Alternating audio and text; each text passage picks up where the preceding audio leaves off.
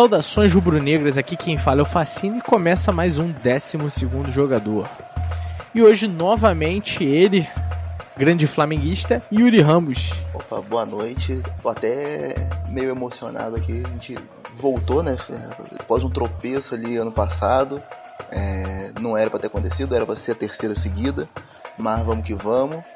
E confiante até hein, pelo título. Acho que, que o Tri tem grande chance de chegar. Bom, e antes da gente começar a falar aí pela, da final, né, do, do jogo de, de hoje, dessa, dessa quarta-feira, né, do Flamengo e Barcelona, vamos começar aí pelo jogo de domingo, né, Flamengo e Atlético Mineiro, a gente comentou um pouco isso em live, mas eu queria saber dos, dos teus comentários, da tua análise aí, o Flamengo, né, você fez esse comentário, eu vou usar ele aqui e jogar ele de volta para você.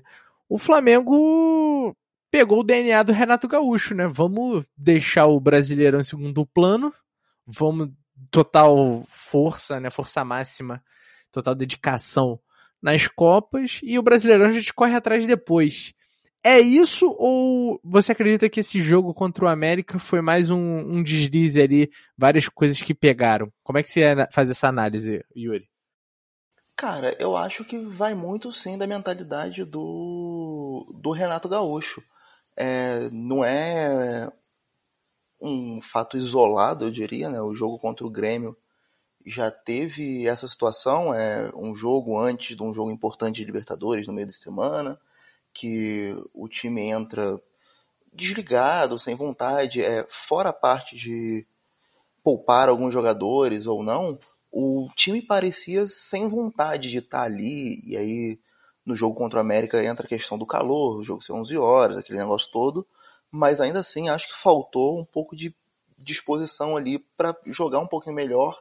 Dava para ter resolvido o jogo e ter administrado depois, é, mas parece que é isso, que o, o Flamengo do Renato é, vai priorizar mesmo as Copas e ver o que dá pra fazer no brasileiro depois. É, o jogo foi lá em Belo Horizonte, né? Ficou, é, foi o jogo às 11 horas da manhã, que é um péssimo horário para se jogar bola, mas também um péssimo horário pro Flamengo. O Flamengo não tem um bom retrospecto nesse horário, né? tirando acho que o 6 a 1 no Goiás, né? De resto, eu acho que de, sempre deixou a desejar. Eu acho que esse aspecto do, do Renato, eu acho que é muito imediatista, assim. Ele quer ganhar pelo menos alguma coisa. E aí, como as Copas são algo mais rápido, ele prioriza as Copas e o Brasileirão, se ganhar, ganhou, se não ganhar, cara. Ele, ele meio que veste a camisa do tipo, ah, é um campeonato muito concorrido, tem muitos bons times e tal, então quem ganhar, ganhou. Porque assim, o Flamengo é muito zoado pelas vice-lideranças do Campeonato Brasileiro, né? Mas, tipo assim, o, o, time que fica em segundo lugar não é zoado por não ganhar o Brasileirão. Nas Copas eu acho que isso é mais sofrido. Você acha que tem um pouco disso no, no Renato Gaúcho? Olha, eu acho que tem, mas entra uma questão também que talvez seja uma implicância até minha com o Renato, mas é, eu não acho o Renato um bom treinador em termos de, de tática, de plano de jogo, de desse aspecto. Um campeonato brasileiro, pontos corridos, 38 rodadas, exige muito mais disso do que, do que as Copas, né? tanto a Libertadores quanto a Copa do Brasil. O Renato, sabidamente, é muito bom em gestão de grupo, em motivação, nessa, nessa parte ali mais é, soft skills, né? Uhum. Então, que é uma coisa que tende a fazer muito mais diferença nas Copas. Você precisa, naquela quarta-feira, o seu time está motivado, o seu time está bem, seu time está animado. O Campeonato Brasileiro você precisa que isso repita durante 38 rodadas. É mais complicado de você levar o Campeonato Brasileiro só na base da motivação. Então eu acho que pesa isso. O Renato é, valoriza a competição que valoriza mais a, a, maior habilidade dele, que é essa gestão de pessoas. E antes da gente entrar também na, nas semifinais aí da, da Libertadores, eu queria comentar rapidamente com você, mas para pegar um, o seu ponto de vista sobre isso, que foi o gol do Messi, né, de estreia, o gol de estreia do, do Messi pelo PSG. Sou fã do Messi, então tenho que comentar sobre ele. É, o Messi fez o segundo gol aí na vitória de 2 a 0 do PSG contra o Manchester City. A minha questão é a seguinte, eu vi até um tweet do Phelps, do Que Jogada, ele falando que o primeiro gol do Messi pelo Barcelona foi assistência do antigo melhor do mundo, que no caso foi o Ronaldinho Gaúcho, né, no gol de estreia, que ele dá o passe pro Messi e o Messi faz um gol de, de cobertura no goleiro. E pelo PSG foi assistência, foi assistência do futuro melhor do mundo, que no caso foi o Mbappé, né? Tava tendo uma treta aí, uma possível treta entre eles, e o Mbappé fez o gol, depois postaram fotos juntos, enfim. São duas perguntas, Yuri. Você acredita que o Messi pode dar certo no PSG? O, Messi pode trazer a então sonhada Champions League para o PSG? E você acha que o, o Mbappé ele é forte candidato a ser o melhor do mundo aí? Não sei de repente nesse ano, mas nos próximos anos, você acha que ele leva alguma ou ele vai ser um, um Neymar? que sempre vai ficar ali batendo na trave. Tá, vou começar de trás para frente então. Beleza. Eu acho que dizer que, que o Messi recebeu assistência de um futuro melhor do mundo é emocionar demais.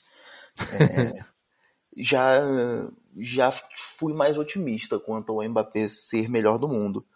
Mas teve um começo muito meteórico, né? Estourou. Na França foi contratado pelo PSG aí seleção, Copa do Mundo, ganhou, é, foi campeão né, da Copa, é, ganhou, se não me engano, o melhor jogador jovem da Copa. Eu acho que ele chegou a ganhar Golden Boy também, né? Acho que sim, acho que sim. Que é, é o melhor com 21 anos.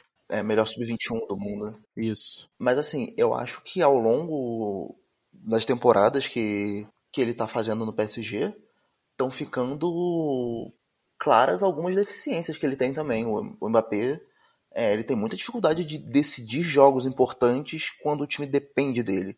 Muitos jogos uhum. que o, o, Neymar não jogou, porque desde que foi para Paris ele vem tendo muito problema com lesão e tudo. Então, muitos jogos que o, PSG dependia do Mbappé, é, ele não resolveu. Ele perdeu gols na cara do gol, que não podia perder.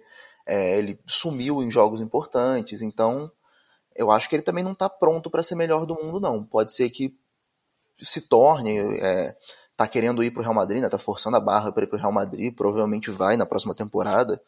É, pode ser que a mudança de ambiente ajude ele nisso, mas eu não diria que ele está pronto para ser melhor do mundo, não. E sobre o Messi, cara, o Messi é gênio, é um ET e ele pode dar certo em qualquer lugar que ele for não tem como. É, qualquer time que tenha o Messi, para mim é um favorito a, a Champions, porque o cara é muito diferente. Acho que está adaptando ainda no PSG, né? não fez jogos tão maravilhosos, mas quando adaptar, pô, não, não tem como parar é, junto do, do Neymar, junto do Mbappé, que apesar de eu ter dito que não está pronto para ser melhor do mundo, é um excelente coadjuvante ali pro Messi, né? Sim. É, a assistência dele no, no gol é, não deixa mentir, porque, pô, um passe também fora da curva, né? Que, que a ajeitadinha dele de, meio de letra, meio de calcanhar. É, mas aí acho que também o, o PSG talvez falte técnico para brigar pela Champions. Talvez isso acabe pesando. Mas é, chance do Messi trazer a primeira Champions League para o Paris Saint-Germain, eu acho que tem muita, porque o cara é um ET. Boa, boa. É, eu acho que o PSG ele acaba sobressaindo muito as individualidades também, né? É, além da tática, assim, porque, por exemplo, o jogo contra o Manchester City, cara, eu achei que o Manchester City jogou muito mais do que o PSG. Mas, infelizmente, o PSG foi mais decisivo. Então, e aí, infelizmente, é a decisão, né? O, o resultado é o que importa, é o que classifica, é o que garante. E o PSG foi mais preciso nesse ponto, né? É, o desenho do jogo é o Manchester atacando e o PSG quase que 100% do tempo se defendendo. Ah, o primeiro gol, vou te falar que eu nem vi o gol, porque eu tava trabalhando ainda tal. Aí, mas assim, come, peguei o jogo ali do a partir do 1 a 0 em que o PSG não fez mais nada, só se defendeu, e o Manchester em cima, atacando de tudo que é jeito, chegando, rondando a área. E numa arrancada do Messi, o PSG fez 2 a 0 e matou o jogo. É, é muito DNA do que vai ser o PSG é, ao longo dessas temporadas aí, né? Ao longo dessa temporada, ao longo dessa Champions League. Cara, e agora a gente entrando na Libertadores, a gente teve aí o segundo jogo, né? O Galo recebendo o Palmeiras em casa lá em BH, né, na, nessa última terça-feira. O que eu achei que foi um pouco vacilo, né? O Palmeiras não teve torcida em casa e, e jogou contra o Galo com torcida, né? Com público nos estádios. Mas enfim, não vou entrar nesse critério, mas eu acho que é um critério que faz muita diferença pro jogo. Porém, o Palmeiras foi decisivo. O Palmeiras que ganhou, né? Acho que, eu acho que foi contra 95% da população que acredita, 95% acreditava que o Galo que ia passar. Pelo Galo ter mais time, pelo Galo estar jogando muito mais bola. Mas o time do Abel foi lá, entrou em campo, irmão, fez um a um, segurou e falou: é isso aqui, a gente só precisa disso para Libertadores e conseguiu. Então o jogo foi um a um. E eu queria que você comentasse sobre esse jogo, mas para quem que você chama atenção aí dessa dessa classificação do Palmeiras? Mais pro técnico, algum jogador específico, o elenco em conjunto, ou até a falha do Atlético Mineiro? Cara, eu diria que é meio que um misto de tudo, porque assim, o, o Palmeiras, e a gente estava conversando isso mais cedo, eu acho, é um time que individualmente perderia num mano a mano em praticamente todas as posições para o time do Atlético, na minha opinião. Uhum. Sim. Acho que de repente ganharia só do, no goleiro. É, o Everton com certeza ganharia, e aí dali pra frente. E a lateral esquerda, de repente? Ah. É, aí teria que analisar. Não, a lateral esquerda do Atlético é o Arana. É. Então, acho que a lateral esquerda é, seria do Atlético. É, teria que analisar, mas assim, o único que eu cravo com certeza que seria, daria Palmeiras é o Everton. Certo. De resto, é discutível, acho que o Atlético teria grande vantagem nesse mano a mano. Então, é, eu acho que o grande destaque do Palmeiras é justamente é, assumir essa postura de ser o time que vai jogar defensivamente, vai jogar pelo contra-ataque, mas fazer isso muito bem. É, diferente até do jogo de ida, o Palmeiras teve algumas chances de, de fazer gols antes de ter tomado 1 a 0 O Rony perdeu uns dois ou três gols ali que já poderia ter aberto o placar. Depois que precisou correr atrás do gol, o Palmeiras foi lá e conseguiu né, levar um, um perigo tal, até fazer o, o gol de empate. Então acho que o, o que faz esse time do Palmeiras ser, ser competitivo é justamente esse coletivo. Uhum. E aí entra o, o Abel Ferreira, que tem uma proposta de jogo que assim, não me agrada, eu acho feio, mas que a gente não pode negar que é efetivo. O cara tá chegando na segunda final de Libertadores em dois anos, foi campeão da Copa do Brasil ano passado, faz uma campanha boa no brasileiro. Esse cara tem que ter algum mérito, né? Não tem como falar que, que ele não é um, um bom treinador dentro da ideia de jogo que ele propõe. Uhum. Não, é, eu, concordo com você. Mas assim, eu acho que o, o fator Palmeiras e aí, tipo, o Abel Ferreira, é, o elenco, ou de repente o gol do Dudu e tal, eu acho que acho que dos elementos que envolvem o Palmeiras, eu acho que o Everton é o que mais se destacou, porque ele trabalhou bastante, principalmente no primeiro tempo. Ele defendeu umas bolas ali absurdas. É... Mas eu acho que foi muito mais incompetência do Galo, cara.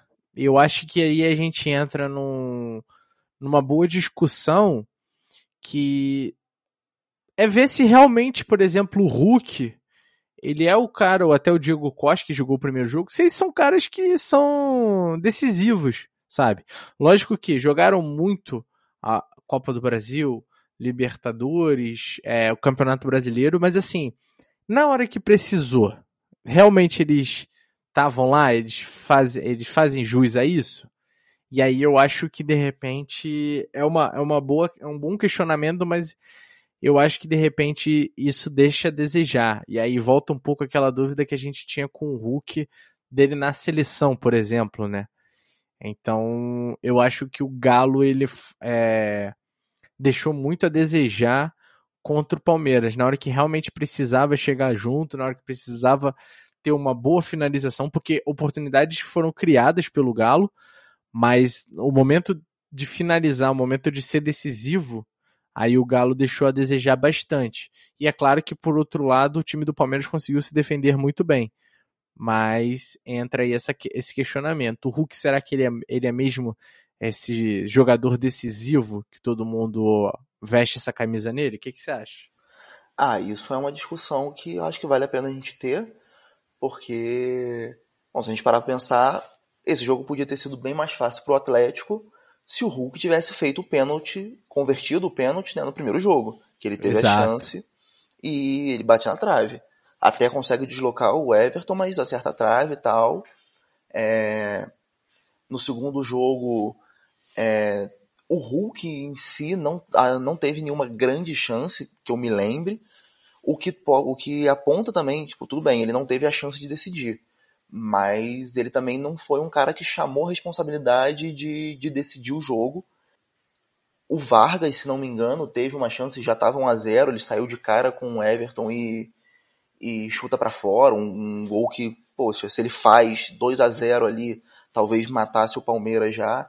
Então acho... E teve, teve um outro lance também que ele Acho que eram quatro do Atlético Mineiro contra dois do Palmeiras. Ele dá um passe errado pro Nacho, pro Nacho ele dá um passe meio, meio fraco. E aí o time do Palmeiras acaba recuperando a bola também. Acho que o Renan recupera a bola.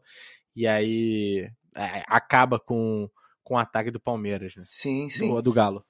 Então, assim, eu acho que tem muito de incompetência do Atlético também na, nessa eliminação. Inclusive, é, uma coisa que algumas pessoas já durante o dia hoje é, levantaram, pô, não pode o, o Atlético gastar não sei quantos milhões em contratação pro técnico do Atlético terminar o jogo botando o Hever de atacante no lugar do Nath pro Hever cabecear a bola, entendeu? Sim, é, sim. O, o Atlético desesperou, não soube decidir o jogo, não soube ter calma para buscar a classificação. Poderia ter utilizado de repente o Keno aí também, que entrou muito bem nos últimos jogos e é um bom atacante, né? Pois é. E aí o Palmeiras fez o papel dele, que era estar ali para aproveitar dessa brecha se o Atlético desse. Deu e o... os caras foram lá e fizeram o que precisavam. Um a um, classificaram. E é isso, entendeu? Mas acho que o Atlético podia ter feito um papel melhor, assim, na. Principalmente depois que tomou o, o gol. E o gol também sai de uma falha bizarra, né, do, do Nathan Silva. Sim. É, mas ali o Atlético parece que desesperou, entrou num, num, num clima de, de meu Deus, o que a gente faz agora? E acho que o Cuca até contribuiu para isso, porque começou a fazer as substituições sem nexo, assim. E isso vai desesperando o cara, né? Você imagina, você tá no campo, você vê teu técnico tirando um meia para botar um zagueiro no ataque. Pô, fala, beleza, então agora é desespero, é jogar a bola pra área e rezar. E eu acho que o Atlético tem, tinha peças para tentar fazer melhor que isso. Uhum. Agora, é, os jogadores do Atlético que poderiam decidir também meio que fugiram dessa responsabilidade, né? Desde o primeiro jogo, é, o Atlético não não massacrou do jeito que a gente esperava que fosse massacrar o Palmeiras. E aí, nessa quarta-feira, a gente teve Flamengo-Barcelona lá no Equador, o jogo de volta, né? O Flamengo já tinha feito 2 a 0 no Maracanã, podendo fazer mais de repente, mas garantiu o seu, né? Fez os 2 a 0 ali logo no primeiro tempo, não foi isso? O segundo gol foi no, no segundo tempo. Então, beleza. Fazendo seus dois gols ali, com o Bruno Henrique. E, cara, o Bruno Henrique é o cara que. É o cara da Libertadores, assim, é um cara que. Nesses jogos ele aparece e aí ele faz um excelente papel de centroavante, de ponta, é, finaliza, corre. É o Bruno Henrique. Pode ser o novo, o próximo, né? Novamente, ser novamente até rei da América dessa Libertadores? O que você acha? Eu acho que é um forte candidato. Ele o placar agregado né, do, de Flamengo e Barcelona de Guayaquil foi 4 a 0 quatro gols do Bruno Henrique. É incrível como cresce assim em jogos decisivos. Não à toa é, o pessoal chama ele de rei dos clássicos, porque adora fazer gol em, em Vasco, em Botafogo, em Fluminense. É, na Libertadores está é, sempre sendo importante, sempre sendo decisivo. E aí, pegando um gancho do que a gente falou sobre o time do Atlético, talvez essa seja a grande diferença do time do Flamengo. É um time que tem jogadores que gostam e que aparecem nesses momentos. É, a gente, durante o jogo, comentou sobre o Diego Alves, que faz defesas importantes sempre que, que as competições vão chegando nessas fases mais, mais agudas, né? Foi importante tanto no primeiro jogo, do, é, no jogo de ida contra o Barcelona, quanto foi hoje. É, tem a Rascaeta, Everton Ribeiro, que chamam responsabilidade.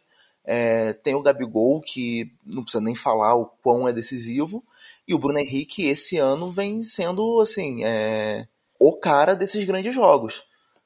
E aí, como você falou, entra muito na briga para ser o rei da América esse ano. Principalmente com o Flamengo chegando na final e ele podendo fazer a diferença ainda nessa, nessa final, né?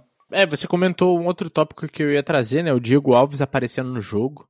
É, durante a transmissão a gente falou muito é, o quanto o Diego Alves ele consegue aparecer em jogos importantes e é, é quase que naquele limite de tipo assim, cara, não dá mais pra gente ter o Diego Alves como goleiro, a gente precisa de um outro goleiro. E aí a gente não tem é, confiança no Hugo Souza. O Gabriel Batista, ele é um bom goleiro, um goleiro ok, mas assim, não pode, a gente não pode depositar toda a confiança num jogo, por exemplo, de semifinal, assim, de Libertadores no garoto. Então, assim, Diego, a gente fica muito à mercê do Diego Alves. E, cara, e ele sempre aparece. Ele sempre aparece fazendo grandes defesas e principalmente fazendo aquela malandragem ali no final do, da partida, sempre uma cãibra, um negócio, um atendimento, né? Mas o Diego Alves é, foi um bom nome, assim, também desses dois jogos do, do Flamengo.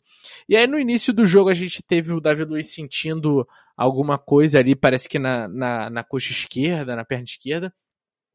E, e acabou sendo substituído pelo Gustavo Henrique, que assim, não apareceu muito, mas também a gente não sentiu uma uma desconfiança e tal, acabou. Acho que o próprio jogo, né, a própria atmosfera do jogo fazia com que todos ali tivessem segurança é, durante o jogo. E acho que o Gustavo Henrique é, conseguiu segurar bem ali. Lógico que estava com o Rodrigo Caio, né, muito bem acompanhado, então foi mais tranquilo o jogo. E aí o que eu, o que eu chamo a atenção, eu não sei se você reparou, lógico que tem a sua justificativa, mas o, o Arrascaeta ele ficou meio apagado, cara. Acho que o narrador é, falou pouquíssimas vezes o, o nome dele. Eu acho que ele não chegou a participar tanto do jogo e ficou, acho que, o jogo inteiro, né, em campo. Isso deve ser por conta da lesão, da contusão. É, será que não era o jogo do Arrascaeta? O que, que você acha?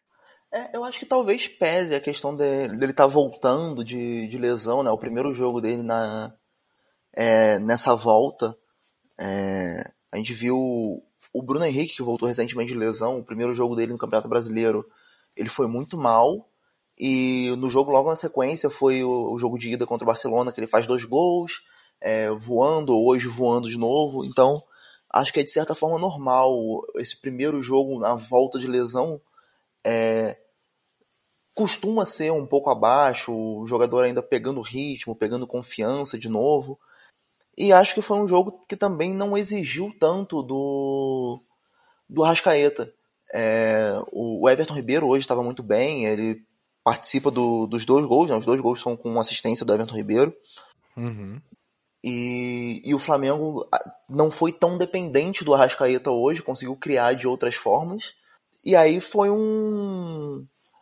Talvez uma mistura de tudo, sabe? O, o Arrascaeta voltando, ainda sem ritmo, ainda precisando é, ganhar mais confiança ali nesse, nessa volta de lesão, com o contexto do jogo que não é, não se mostrou um jogo em que o Flamengo dependesse totalmente do Arrascaeta, é, com outros jogadores bem, o Everton Ribeiro, o Gabigol que no, no segundo gol deu uma enfiada de bola ali de, de camisa 10, né?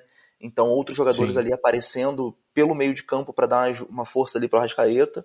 É, eu não acho que seja nada preocupante, não. Acho que com, com, a, com a volta gradual dele é, em outros jogos, é, ele vai recuperando ali a, a forma técnica dele, que é exemplar, né? Ali é um, um dos grandes jogadores do país.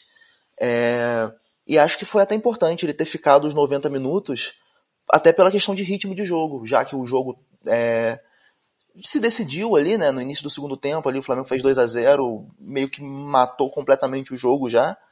E, e aí acho importante ele ter ficado para ganhar ritmo e para talvez já no próximo jogo do Campeonato Brasileiro ele já ter uma participação mais intensa. Bom, a final vai ser aí no dia 27 de novembro, da Libertadores, então é tempo suficiente pro Davi Luiz se recuperar e entrar mais no ritmo, é, o Arrascaeta também, então a gente tem um bom tempo, lógico, se nenhum deles se machucar, né, até lá. Mas eu espero que isso não aconteça. Mas tem bastante tempo para isso. É, fazendo um, um, link com o jogo que a gente já comentou, né, contra o América Mineiro, a gente sente muito isso. E assim, não exatamente sobre o Arrascaeta, né, mas, pô, igual você colocou muito bem aqui, a gente teve, você teve o, o Arrascaeta nesse jogo, você teve o Everton Ribeiro jogando muita bola, você tá, teve o Gabigol também fazendo esse camisa 10 quando precisou fazer essas jogadas, quando precisou dele. É, e, e isso foi uma coisa que a gente sentiu muita falta no jogo contra o América Mineiro, né? Tipo, não necessariamente da falta do Arrascaeta, mas a falta de um cara criativo. Que o Diego Ribas, acho que ele não consegue mais corresponder a esse camisa 10, né? Que ele é, né? Ele é o camisa 10, mas não, a gente não teve esse jogador criativo, esse jogador de é, pensar uma jogada, dar uma enfiada de bola, dar um passe, que esses caras executam muito bem, né? E aí a gente trazendo pra final da Libertadores, cara. Final vai acontecer em Montevidéu no dia 27 de novembro. Tem aí quase é, dois meses, né? Quase dois meses para os dois times se prepararem é, para essa, essa partida. Uma final brasileira, né? Flamengo contra o Palmeiras. E, cara, eu vou já trazer aqui o questionamento, uh, que não é nem um questionamento, na verdade é uma afirmação que eu acho que todo flamenguista pensa, que se fosse contra o Atlético Mineiro seria um jogão. Mas, por segurança, de repente era melhor pegar o Palmeiras. E aí eu acredito que bastante torcedor do Flamengo torceu pro que pro Palmeiras passasse. Você teve essa impressão também, ou Yuri, ou você falou, ah, mano, quem vier veio e é Flamengo e é isso? Ah, não, eu, eu tava. Eu torci pro Palmeiras passar justamente por isso, porque eu acho que o time do Flamengo é muito melhor do que o time do Palmeiras. É, por questões até de histórico. É, recentemente o Flamengo tem tido um bom desempenho contra o Palmeiras, enquanto contra o Atlético tem passado lá seus perrengues, né? E, uhum. e assim, eu concordo que para time que quer ser campeão não pode é, escolher muito adversário, tem que ganhar de todo mundo. Mas se a final fosse contra a Cabo Friense, para mim era melhor, entendeu? É, a gente não pode escolher, mas se vier um mais fácil, é melhor. É, você sabe, o Grêmio foi campeão da Libertadores aí 2016, 2017, né? Você é, lembra, tipo, você lembra qual foi o caminho do Grêmio? Ah, não vou lembrar. Não vou lembrar Pô, então, ninguém lembra, mas foi ridículo a campanha do Grêmio, entendeu? Foi tipo, uhum. o Grêmio jogou contra o Botafogo, jogou contra, sabe? Não sim, teve um sim. grande desafio, mas no final tá lá o escudo do Grêmio cravado na, na taça da Libertadores e, e é isso que fica, entendeu? Então a gente tendo a oportunidade de jogar contra um time teoricamente mais fácil, eu prefiro. É que vem também de um retrospecto aí de de derrotas, né? É, o Flamengo pois é. ganhou, é. sei lá, nove dos últimos dez jogos e empatou o nono. Sei lá, é uma coisa assim, né? Pois é. Apesar de que futebol não é ciência exata, né? A gente viu o Real Madrid essa semana aí perdendo para um time que nunca tinha jogado na Champions League. Sim. Mas é, a gente trabalha com, com o que a gente consegue. E no papel, o, o time do Flamengo é melhor do que o time do Palmeiras. Contra o Atlético, seria um, no papel uma coisa muito mais é, é, equilibrada. Equilibrada, ou até tendendo pro Atlético, né? Até tendendo pro Sim. Atlético e dependendo. Sim, então assim. E acho até que o estilo de jogo do Flamengo encaixa melhor no estilo de jogo do Palmeiras do que no do Galo, entendeu? O Palmeiras é, é um time que, que tende a dar a bola pro adversário, deixar o, é, o adversário trabalhar melhor a bola, que é um, uma coisa que eu acho que pode beneficiar o Flamengo, jogando com Everton Ribeiro, com Arrascaeta, com Bruno Henrique. É, o Flamengo tende a, a ter um desempenho melhor do que eu acho que teria contra o Atlético, é, que é um time que também gosta mais da bola, é um time que iria brigar mais para ter essa bola, entendeu? Sim, sim. Não, eu, eu, eu concordo, cara. Eu acho, eu acho que assim pro apreciador de um bom futebol, a final Flamengo Atlético Mineiro seria um puta jogaço. Seria um, um, um excelente jogo. Principalmente porque, tipo, esse ano completam 40 anos, né, do título, né, do primeiro título do Flamengo, da Libertadores, e tem aquela polêmica aí, né, contra o, o Atlético Mineiro. E aí, de repente, poderia ser a revanche, né, do, do Atlético Mineiro e tal.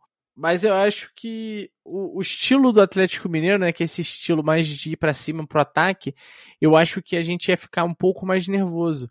Principalmente assim, não sabendo se o Davi Luiz poderia estar inteiro no jogo, é, tendo o Isla aí na, na, nossa lateral direita, né, podendo ali por aquele lado ser o, é, o Zaratio e tal, um cara muito mais rápido, mais habilidoso, então é uma fragilidade, né, do, do, do Flamengo. E aí, pelo outro lado, a gente tem o Palmeiras, que realmente a gente torceu para ter o Palmeiras. Tipo assim, quanto mais confortável for, melhor, cara. E tá de boa. A gente levanta a taça. Ah, Palmeiras era inferior, jogou nada. Irmão, foi o cara que chegou na final e a gente fez o nosso e acabou, né? E o, e o Palmeiras tem mais essa. essa retranca, né? Esse, esse estilo de jogo do Abel, que é mais retranqueiro, é, é mais resultadista, tipo, ah, vamos lá e a gente faz o 1 a 0 só o que a gente precisa para ganhar e pra gente estar tá bom, né? E aí a gente não, o Flamengo não pode cair nessa e também não pode cair no, tipo, das 10 partidas que a gente jogou contra, a gente ganhou 9 e empatou uma. Então, a hora que a gente quiser, a gente joga, porque senão entra num jogo contra, igual foi contra o Grêmio, que perdeu de 1 a 0 igual foi contra o América Mineiro, que empatou 1 a 1 Aquele jogo de tipo assim, qualquer hora a gente faz gol, então vamos vamos entrar e vamos brincar, vamos jogar. E não pode ser assim, porque senão o time do, do Palmeiras, aí o time do Abel, mostrou que se precisar eles definem, igual foi contra o, o Atlético Mineiro. Então, assim, querendo ou não, é um, é um jogo. Flamengo e Palmeiras vem sendo um, um grande clássico aí nacional, né, nos últimos anos, principalmente por conta do aporte financeiro. Então eu acho que eu acho que vai ser uma boa final e ainda sendo dos dois últimos campeões, né? O Flamengo foi campeão em 2019, Palmeiras 2021, mas temporada 2020. E eu acho que é uma, uma boa final também, né? De, não é de todo ruim, não. Acho que é uma boa final de Libertadores. Acho que é, é eu acho que é um jogo mais tenso, um clima mais tenso do que um Flamengo e Atlético Mineiro. Não sei o que, que você acha. É, pois é, é uma, é uma rivalidade recente aí que, que, que se criou, né? Que é é importante também de, de levar em conta, não só pelas, por serem os dois últimos campeões de Libertadores, mas ali desde 2017, 2018, que são times que estão brigando no Campeonato Brasileiro. É, tem toda a história do, do Cheirinho, por exemplo, que começa num, é, numa provocação entre Flamengo e Palmeiras. Aí, é, quando o Flamengo é campeão em 2019, devolve a provocação. Então tem toda essa rivalidade. E assim, a gente está falando que acredita que o time do Palmeiras é pode fazer um confronto mais simples contra o Flamengo do que faria o Atlético, mas não quer dizer que seja um time bobo e que seja um time fácil de se ganhar. É uhum. importante é, entrar focado nesse jogo, porque, como você falou, o, o Palmeiras está aí é, mostrando que se demole, eles é, vão meter gol ali, segurar o resultado. É, é um time que tem um, um, histórico bom em confrontos fora de casa, se não me engano, é, tem mais de 10 jogos fora de casa aí em mata-mata de Libertadores sem perder. Então é, não é um time assim bobo que o Flamengo vai chegar lá com o pé nas costas e ganhar, não. É uma análise que a gente faz projetando as duas possibilidades. Talvez essa seja melhor, mas não quer dizer que que é simples ou que a gente pode menosprezar os caras e vai ganhar é, a hora que quiser, né? É, que, que o jogo já tá ganho, né? Não, não tem como. Bom, Yuri, e a gente caminhando agora pro final, aí estamos há dois meses da, da final da, da Libertadores. Eu queria que você jogasse aí um placar que você acha que, que vai ser do jogo. E pensando no agora, no como o Palmeiras jogou é, esses últimos jogos, como o Flamengo vem jogando também, é, sem fazer muitas projeções assim do que pode vir a ser no futuro, mas como é que qual o placar que você arrisca para agora dessa final Flamengo e Palmeiras?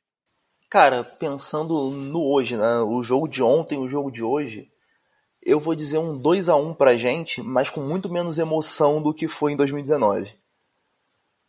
É, acho que, que, o time do Flamengo ainda tem uma capacidade muito grande de fazer gol e de ir atrás do, do resultado, mas o, o Palmeiras não é bobo e por mais que a gente tenha um retrospecto bom contra eles, eles costumam dificultar os jogos. Assim, não, a gente ganha, mas também não é tão simples assim. É, a Recopa foi para Recopa não, né? Supercopa do Brasil foi uhum. para os pênaltis. Já teve jogo aí que eles começaram ganhando, a gente virou. Então, é, acho que ali um, um 2 a 1 mas com menos emoção do que do que o River lá, que é virada no, nos acréscimos. Acho que não chega tanto. Um jogo talvez um pouco mais é, controlado, mas assim, um jogo difícil. Boa, boa. Cravada aí 2x1 do Yuri. Cara, eu acho que um 3x1. Eu acho que eu vou num 3x1. Eu acho que vai ser um jogo. É, vai ser um jogo um, um pouco puxado, assim, um pouco difícil. É, mas eu acredito que vai ser aquele, aquele jogo que, tipo assim, fica um a um e o jogo lá e cá, assim, não lá e cá, mas assim, os dois times se batendo muito, sabe? Bem é, pau a pau. E aí do nada o Flamengo deslancha, assim, estilo Flamengo mesmo, faz um, dois, e aí fecha a trinca aí contra o Palmeiras e se consagra aí campeão da América novamente, né? Garantindo o tri. Então eu vou no 3 a 1 contra o Palmeiras. E eu acho que, que é um bom resultado.